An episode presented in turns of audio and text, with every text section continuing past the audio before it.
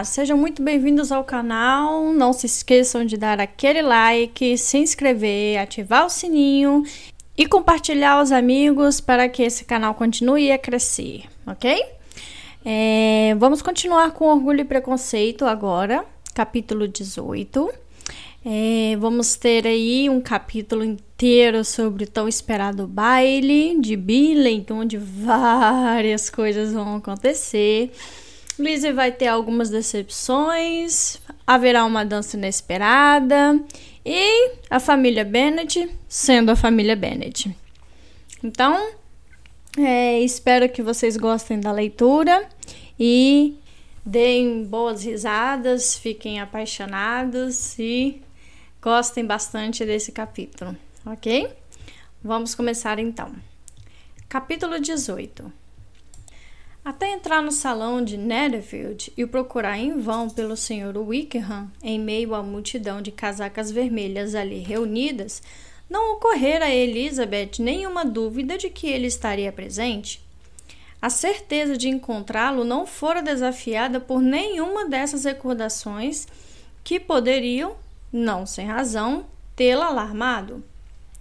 Ela se vestira com um esmero maior do que o de costume e se preparara com a máxima animação para a conquista de tudo que ainda permanecia por subjugar o coração dele, na certeza de que não era mais do que poderia ser conquistado durante o baile.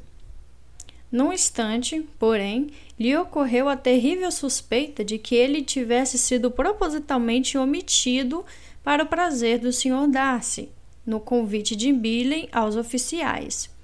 E, embora esse não fosse precisamente o caso, a confirmação absoluta da ausência foi pronunciada por seu amigo Denny, a quem Lídia solicitamente se dirigira, e que lhe disse que Wickham fora obrigado a ir a Londres na véspera, a negócios, e ainda não voltara, acrescentando com um sorriso significativo.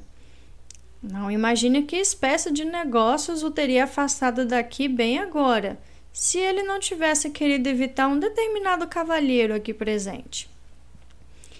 Essa parte da fala, embora não por Lídia, foi ouvida por Elizabeth e que lhe dava a certeza de que Darcy não era menos responsável pela ausência de Wickham do que se a sua primeira suposição estivesse correta, seus sentimentos de antipatia contra o primeiro tornaram-se tão agudos que imediatamente ficou decepcionada, que mal conseguia responder com tolerável educação às delicadas perguntas que mais tarde ele lhe dirigiu diretamente, aproximando-se. Gentileza, tolerância e paciência para com Darcy eram injúria a Wickham. Estava decidida a evitar qualquer tipo de conversa com ele e se afastou com um mau humor que ela conseguiu superar, mesmo ao falar com o Sr. Billing, cuja cega parcialidade a irritava. Elizabeth, porém, não nascera para o mau humor e, Embora todos os seus planos para o baile tivessem sido arruinados, esse sentimento não poderia permanecer por muito tempo em seu ânimo.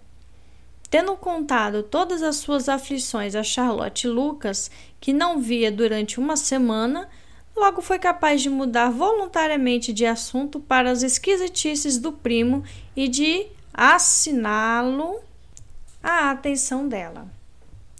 As duas primeiras danças, contudo, trouxeram de volta a angústia e foram duas torturas.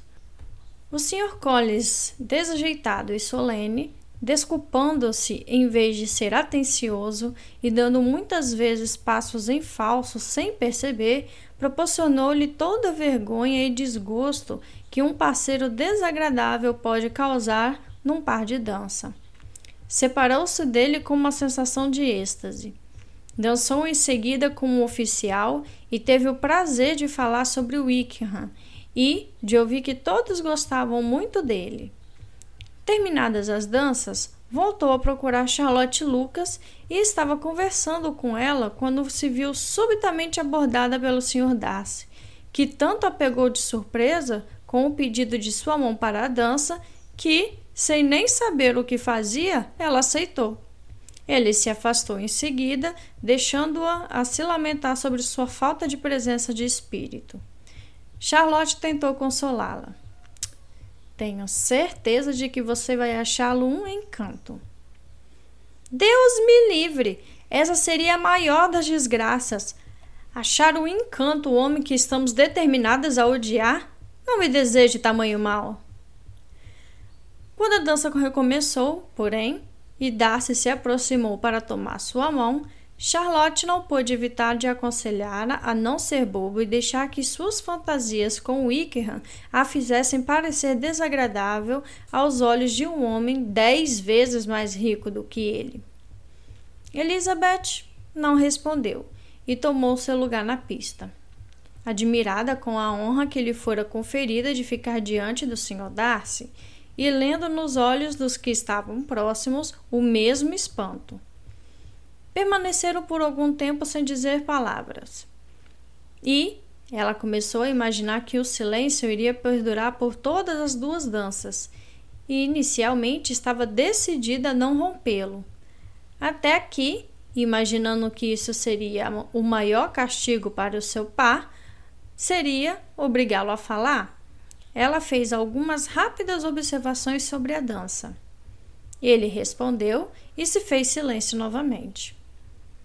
Depois de uma pausa de alguns minutos, ela se dirigiu a ele numa segunda vez, dizendo: É a sua vez agora de dizer alguma coisa, Sr. Darcy. Eu falei sobre a dança e o senhor deve fazer algum tipo de observação sobre o tamanho do salão ou o número de pares. Ele sorriu e garantiu a ela que diria tudo o que ela quisesse que ele dissesse. Muito bem, essa resposta basta por enquanto. Talvez de vez em quando eu observe que os bailes particulares são muito mais divertidos do que os bailes públicos, mas agora podemos ficar calados. Era para você uma norma, então, conversar enquanto dança? Às vezes, temos de falar um pouco, é claro. Poderia parecer estranho ficarmos juntos totalmente calados durante meia hora, mas, para proveito de alguns, a conversa deve ser tal que só tenham um incômodo de falar o mínimo possível. Neste caso, você está consultando os seus próprios sentimentos ou acredita estar satisfazendo os meus? As duas coisas, replicou Elizabeth Brejeira. Pois sempre observei haver grande semelhança em nossas mentes. Somos ambos de caráter taciturno e antissocial. Não gostamos de falar, a menos que esperemos dizer algo que faça a admiração de todo o salão e passe para a posteridade com todo o eclat de um provérbio. Isso certamente não tem uma semelhança muito impressionante com a sua personalidade, tornou ele. O quanto esteja próxima à minha, não sei dizer. A senhorita, sem dúvida, acha que seja um retrato fiel. Não posso julgar a minha própria obra. Ele nada respondeu e ficaram de novo em silêncio, até terminar a dança. Quando ele perguntou se ela e suas irmãs não iam com frequência a Meryton a passeio, ela respondeu que sim, e, incapaz de resistir à tentação, acrescentou: Quando o senhor nos encontrou outro dia, tínhamos acabado de fazer uma nova amizade. O efeito foi imediato. Uma sombra mais profunda de Alter cobriu suas afeições mas ele não disse uma palavra a Elizabeth. E ela, embora censurando-se por sua própria franqueza, não pôde seguir adiante. Por fim, Darcy falou e, com um ar constrangido, disse: O Sr. Wickham foi favorecido com maneiras tão gentis que sempre lhe permitem fazer amizades, mas não estou certo de que ele seja igualmente capaz de conservá-las. Oh, ele teve o grande azar de perder a sua amizade, replicou Elizabeth com ênfase, e de maneira tal que é capaz de sofrer com isso a vida inteira. Darcy nada respondeu e pareceu querer mudar de assunto. Nesse momento, Sir William Lucas apareceu perto deles, na intenção de passar pela pista até o outro lado do salão. Mas, ao perceber o Sr. Darcy, estacou com uma reverência de alta cortesia para cumprimentá-lo pela dança e pelo par. Fiquei realmente encantado, meu caro senhor. É raro poder assistir a tão refinado espetáculo de dança. É evidente que o senhor pertence às altas rodas. Permita-me dizer, porém, que sua linda parceira não o desmerece, e espero ter ainda mais muitas vezes este prazer, sobretudo quando ocorrer certo auspicioso acontecimento, minha querida Elisa, lançando um olhar para sua irmã e Billy. Quantas felicitações não afluirão! Mas não quero interrompê-lo, meu senhor. O senhor certamente não me será grato por privá-lo da encantadora conversação desta jovem dama, cujos olhos brilhantes também já me censuraram. A última parte dessa fala mal foi ouvida por Darcy, mas a alusão do Sr. William, seu amigo, pareceu tocá-lo muito, e seus olhos se voltaram com expressão muito séria para Billy e Jane, que estavam dançando juntos. Caindo rapidamente em si, porém, ele se voltou para seu pai e disse: A interrupção do Sr. Willis fez-me esquecer sobre o que conversávamos. Não acho que estávamos conversando. Sr. Willis não podia ter interrompido duas pessoas na sala com menos coisas para dizer uma à outra. Já tentamos dois ou três assuntos sem êxito. E sobre o que vamos falar em seguida? Não posso nem imaginar. Bom, qual é a sua opinião sobre livros? Disse ele com um sorriso. Livros? Hã? Não. Tenho certeza de que nunca lemos o mesmo, ou pelo menos não com os mesmos sentimentos. Lamento que a senhorita pense assim, mas, se for esse o caso, pelo menos não pode haver falta de assunto. Podemos comparar as nossas diferentes opiniões? Não, não consigo. Não consigo falar de livros num salão de baile. Muita coisa na minha cabeça está sempre em outro lugar. O presente sempre a ocupa em tais cenários, não é? Disse ele com um olhar de dúvida. Sempre, respondeu ela, sem saber o que dizia, pois seus pensamentos voaram para longe do assunto, como ficou claro logo em seguida, quando exclamou de repente: Lembro-me de ouvir o senhor dizer uma vez, senhor Darcy, que dificilmente perdoava e que, uma vez criado, seu ressentimento era implacável. Suponho então que tome muito cuidado para que ele não seja criado. Tomo cuidado, sim, respondeu ele com voz firme. E nunca se deixa cegar pelo preconceito? Espero que não. É especialmente importante para os que jamais mudam de opinião ter certeza de que seu primeiro juízo esteja correto. Posso saber qual é o objetivo dessas perguntas? Ora, mas é simples. Revelar seu caráter, disse ela, tratando de disfarçar o tom sério. Estou tentando decifrá-lo. E conseguiu? Ela balançou a cabeça. De modo algum. Ouço coisas tão díspares a seu respeito que fico totalmente perplexa. Não tenho dificuldades em imaginar, tornou ele com seriedade, que varie muito o que se diz a meu respeito. E espero, senhorita Bennet, que não tente retratar o meu caráter no presente momento, pois há razões para temer que a obra não faça justiça nem a mim e nem a você. Mas, se não captar o seu aspecto agora, talvez nunca mais apareça outra oportunidade. Eu jamais me oporia a qualquer prazer de sua parte, respondeu ele com frieza. Ela nada mais disse. Terminaram a dança e se separaram em silêncio, e com os dois lados insatisfeitos, embora não na mesma medida pois no peito de Darcy ardia por ela um sentimento de certa intensidade, o que logo fez perdoá-la e dirigir todo o seu rancor contra outra pessoa. Pouco depois de se separarem, a senhorita Billy veio até ela e, com uma expressão de polido desdém, dirigiu-lhe a palavra.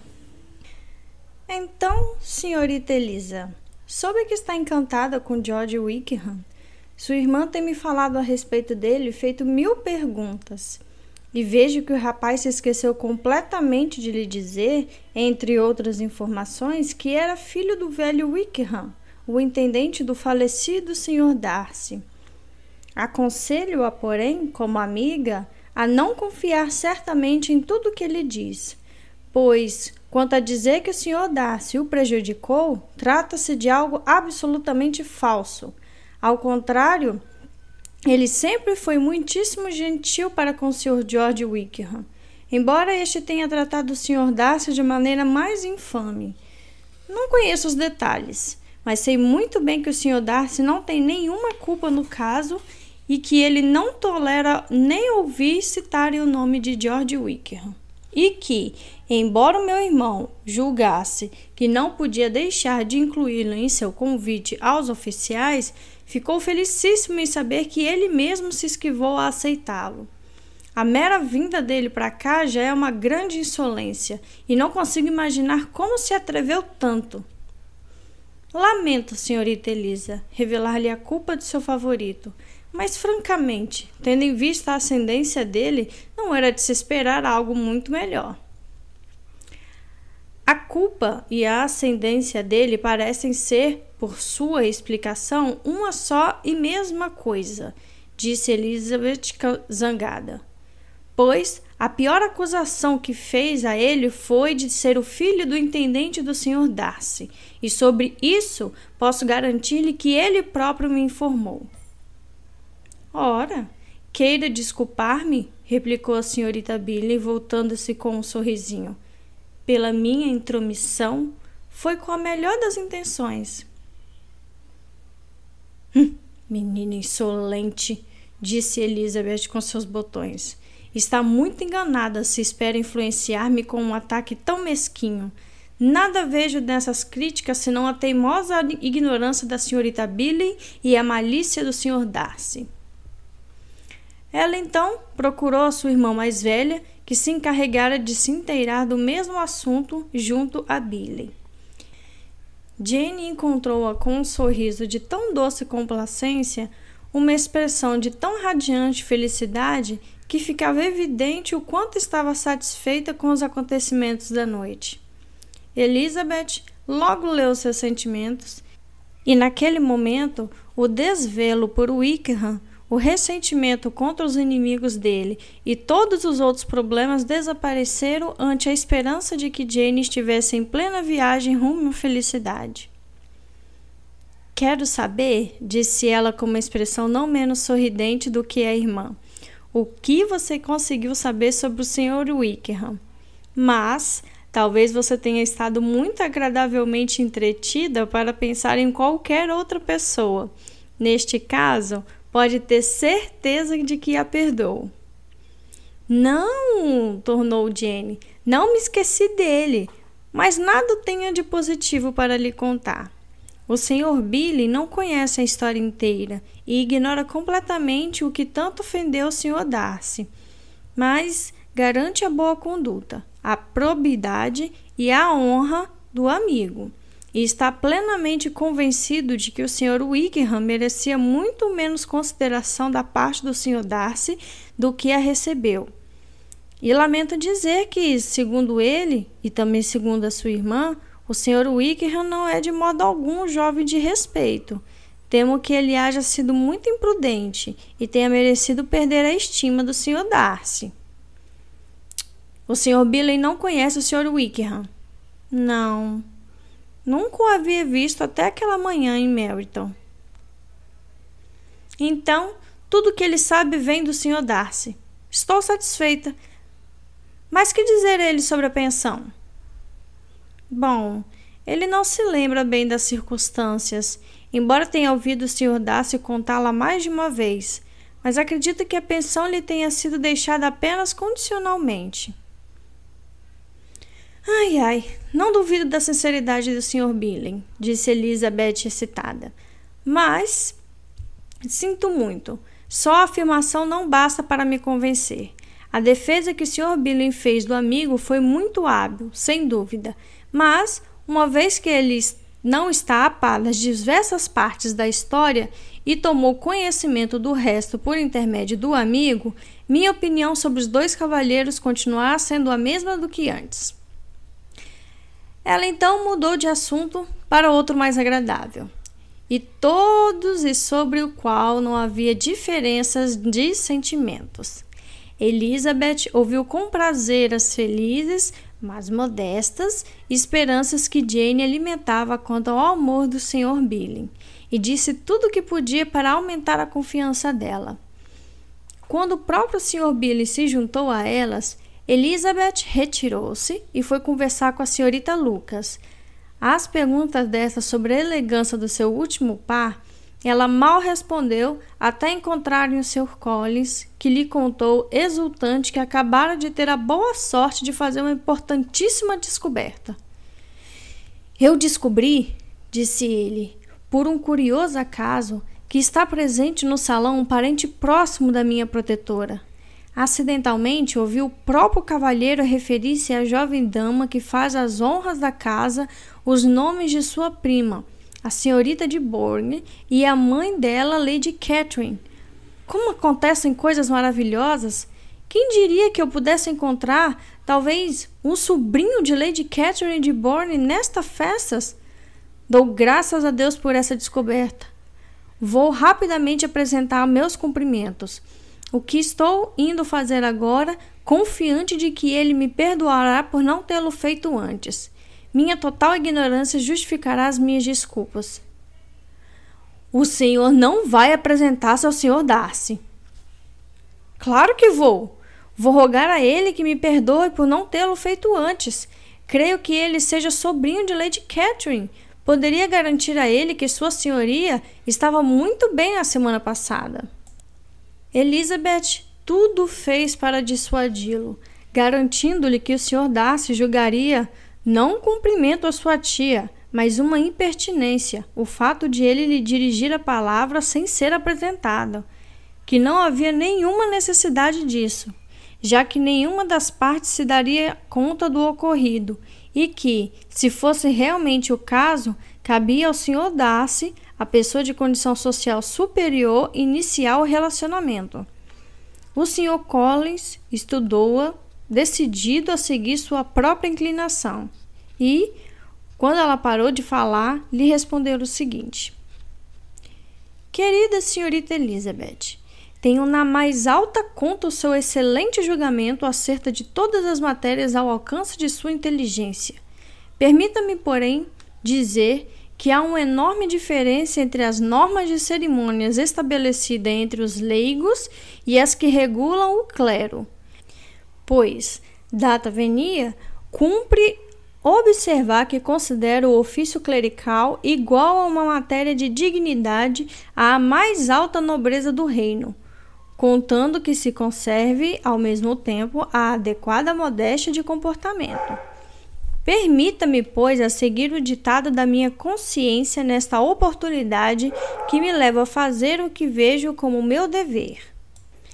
Perdoe-me por negligenciar valer-me do seu conselho, o qual, sobre qualquer outro assunto, há de ser o meu guia constante, embora, no caso presente, me considere mais apto, por educação e hábito de estudo, do que uma jovem dama como a senhorita a decidir o que é certo. E, curvando-se quase até o chão numa reverência, partiu em busca do senhor Darcy cuja recepção de tais avanços ela observou com atenção e cujo pasmo em se ver tratado assim era mais do que evidente, seu primo prefaciou suas palavras com uma solene reverência e, embora não conseguisse ouvir nenhuma palavra do que ele dissesse, se sentiu como se ouvisse tudo e viu no movimento dos lábios a palavra perdão, Hunsford e Lady Catherine de Bourne. Irritou-se por vê-lo expor-se a um tal homem.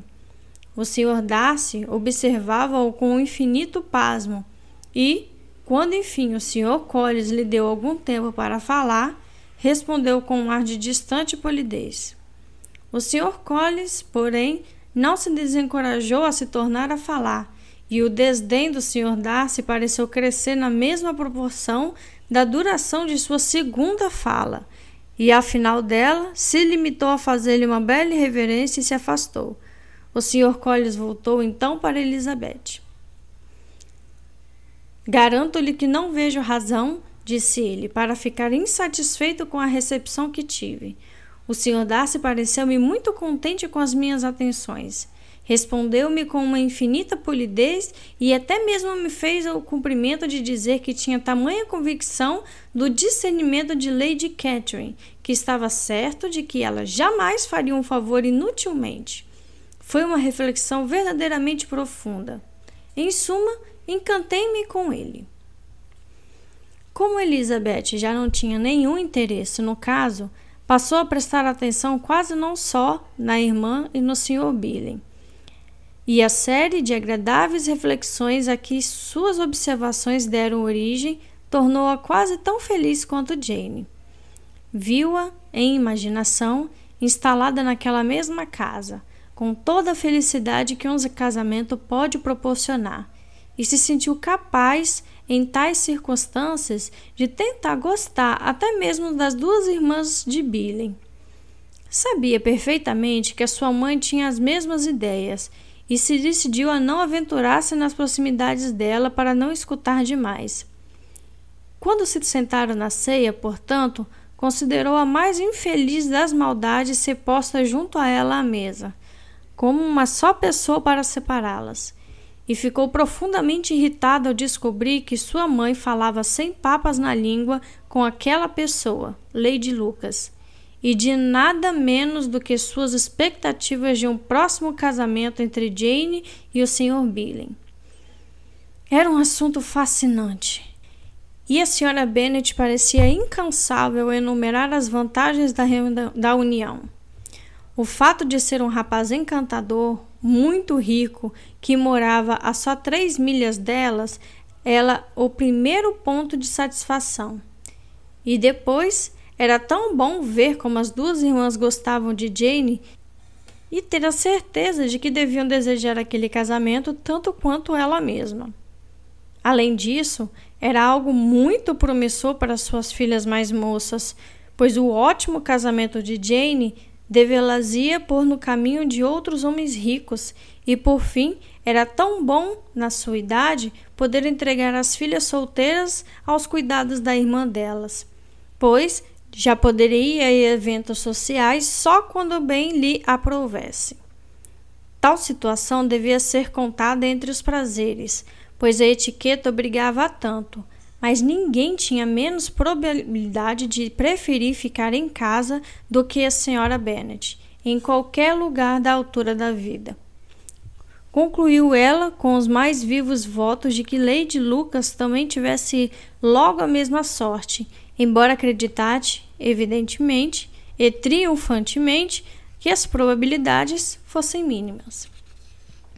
Em vão, tentou Elizabeth diminuir a velocidade das palavras da mãe ou persuadi-la a descrever sua felicidade num sussurro menos audível, pois, para seu inexprimível desgosto, percebeu que a maior parte da conversa fora ouvida pelo Sr. Darcy, que estava sentada bem em frente a ela e a sua mãe. Sua mãe limitou-se a censurá-la por ser tão tola. Hum, e o que o Sr. Darcy é de mim? Ora, por favor, para que eu deva ter medo dele.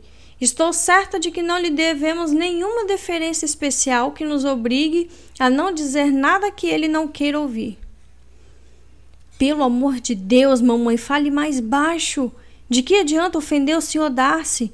Assim, um amigo dele nunca terá uma boa opinião da senhora. Nada do que dissesse, porém, tinha qualquer influência.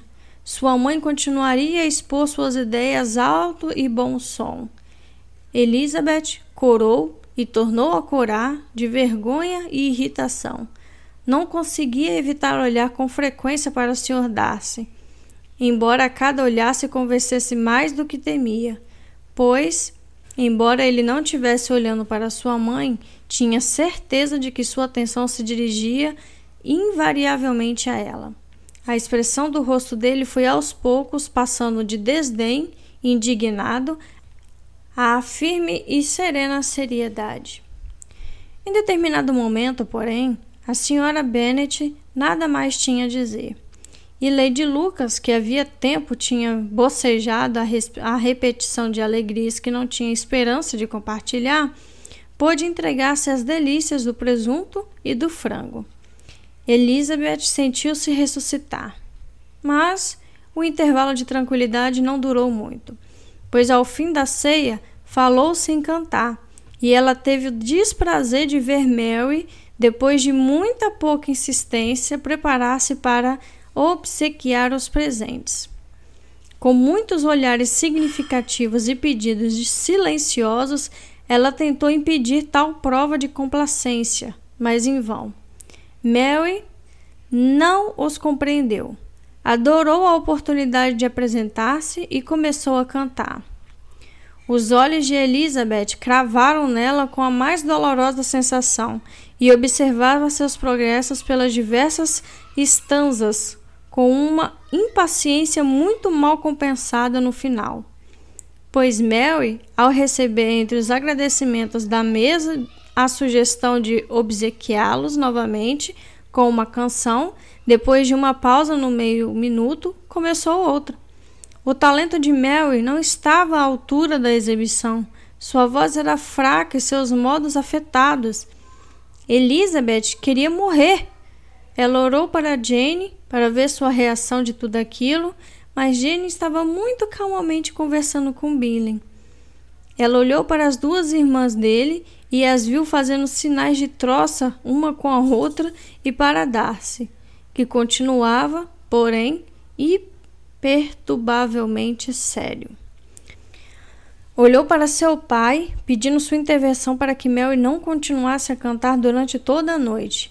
Ele compreendeu a sugestão e quando Mel chegou ao fim da segunda canção, disse em voz alta: Muito bem, filhinha, você já nos deliciou por bastante tempo. Agora deixe que as outras jovens se apresentem. Embora fingisse não ouvir, Mary ficou um tanto desconcertada. E Elizabeth, com pena dela e lamentando as palavras do pai, temia que sua ansiedade tivesse piorado a situação. Já outras jovens eram solicitadas pelos presentes. Se eu, disse o Sr. Collins, tivesse a boa sorte de saber cantar, teria grande prazer em obsequiar os presentes com uma área, pois considero música uma diversão muito inocente e perfeitamente compatível com o estado clerical. Não pretendo, porém, afirmar que seja justificável dedicar grande parte do nosso tempo à música, pois certamente há outras coisas que devem ter a nossa atenção. O reitor de uma paróquia tem muito o que fazer. Primeiro, ele deve chegar a um acordo a respeito do dízimo, que seja benéfico para si mesmo e não prejudicar o patrão. Tem de escrever seus próprios sermões e o tempo que sobrar não será demasiado para os deveres paroquiais e para o trato e a melhoria de sua residência que ele tem a obrigação de tornar mais confortável possível.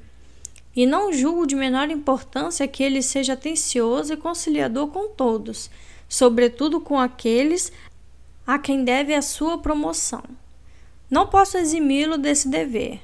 Tampouco posso ter boa opinião do homem que perca uma oportunidade de testemunhar o seu respeito por todos os que estão ligados à família. E, com uma reverência ao Sr. Darcy, concluiu seu discurso, pronunciado em voz tão alta que foi ouvida por metade da sala.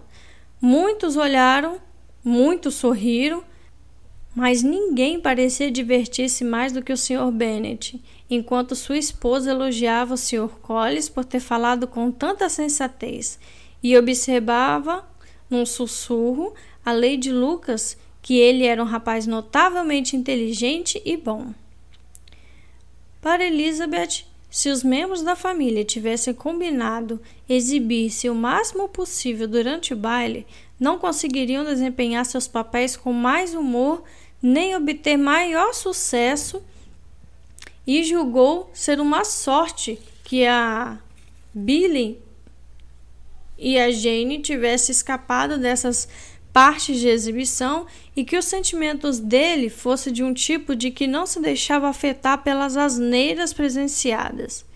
Era terrível, porém, que as irmãs dele e o Sr. Darcy tivessem tido tal oportunidade de expor ao ridículo seus parentes. E ela não sabia determinar o que era mais intolerável, se o silencioso desdém de Darcy ou os insolentes risinhos das irmãs. O resto da festa pouca diversão lhe trouxe. Era importunada pelo Sr. Collins, que continuava teimosamente ao seu lado, e, embora não conseguisse convencê-la a dançar com ele de novo, impedia-a de dançar com outros. E, em vão, tentou persuadi-lo a conversar com outras pessoas e ofereceu-se para apresentá-lo a qualquer outra jovem do salão. Ele lhe garantiu que era completamente indiferente à dança, que o seu principal objetivo era, com suas delicadas atenções, fazer-se agradável a ela e que, portanto, fazia questão de permanecer junto dela até o fim do baile. Contra tal projeto, não havia argumentos. Ela conseguiu algum alívio com sua amiga, senhorita Lucas, que com frequência via ter com ele e de boa vontade conversava com o Sr. Collins. Estava pelo menos ao abrigo da tortura de uma outra abordagem da parte do Sr. Darcy, embora muitas vezes estivesse a pouquíssima distância dela. E sem nada para fazer, ele nunca chegou perto o bastante para lhe falar. Ela percebeu que aquele era uma provável consequência de suas alusões a Sr. Wickham e ficou contente com isso. O grupo de Longbourn foi o último a partir e, por uma manobra da Sra. Bennet, teve de aguentar a carruagem 15 minutos depois de que todos já tinham ido embora, o que lhes deu tempo de ver com que força alguns da família desejavam vê-los pelas costas. A senhora Rush e sua irmã mal abriram a boca, a não ser para se queixar do cansaço, e estavam obviamente impacientes para ficar sozinha em casa. Rejeitaram todas as tentativas de conversa da senhora Bennet e com isso deixaram todos desanimados, o que era compensado pobremente pelos longos discursos do Sr. Collins, que cumprimentava o Sr. Billy e suas irmãs pela elegância da festa e pela hospitalidade e polidez que marcaram seu comportamento para os convidados. Darcy não disse absolutamente nada. O Sr. Bennet, igualmente calado, divertia-se com a cena. O Sr. Billy e Jane permaneciam juntos, um pouco à parte dos demais, e falavam entre si. Elizabeth observou em silêncio tão inabalável quanto da senhora Rush ou da senhora Billy. E até Lydia estava cansada demais para dizer algo além de exclamar ocasionalmente: Meu Deus, estou cansada! acompanhada de um violento bocejo. Quando afinal se ergueram para se despedir, a senhora Bennet foi insistentemente gentil em seus votos de ter a visita de toda a família Longbourn e se dirigiu em especial ao Sr. Billing para garantir-lhe que todos ficariam muito felizes em recebê-lo a qualquer momento para um jantar de família, sem as cerimônias de um convite formal. Billing, encantado, agradeceu e prontamente se comprometeu a aproveitar a primeira oportunidade de visitá-la, assim que voltasse de Londres, para onde era obrigado a ir no dia seguinte por pouco tempo. A senhora Bennet, a senhorita Bennet, estava satisfeitíssima e deixou a casa maravilhosamente persuadida de que, levando-se em conta os preparativos necessários quanto a arranjos, novas carruagens e trajes de casamento, devia sem dúvidas ver a filha estabelecida em Netherfield dentro de três ou quatro meses. Ter outra filha casada com o Sr. Collins era igualmente certo o que lhe causava uma, um prazer considerável, mas não igual.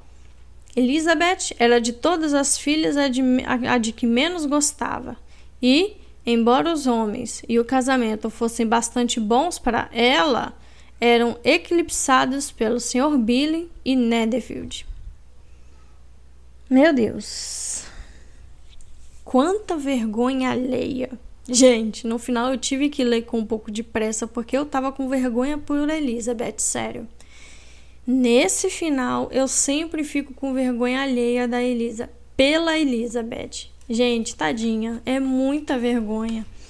Que eu sei que todos nós temos nossas famílias com nossos problemas, mas Elizabeth foi abençoada, viu? Meu Deus do céu. E o que foi aquela dança com Darcy? Confesso para vocês que Darcy foi um perfeito cavalheiro, conversou com ela, até sorriu com ela, para ela de forma elegante, sucinto e que o coração dele estava ardendo com um sentimento estranho, como a gente ouviu. Mas Elizabeth só era ignorância, hein? Meu pai eterno, ela não para, ela não para. E é uma perfeita julgadora, ela julga mesmo.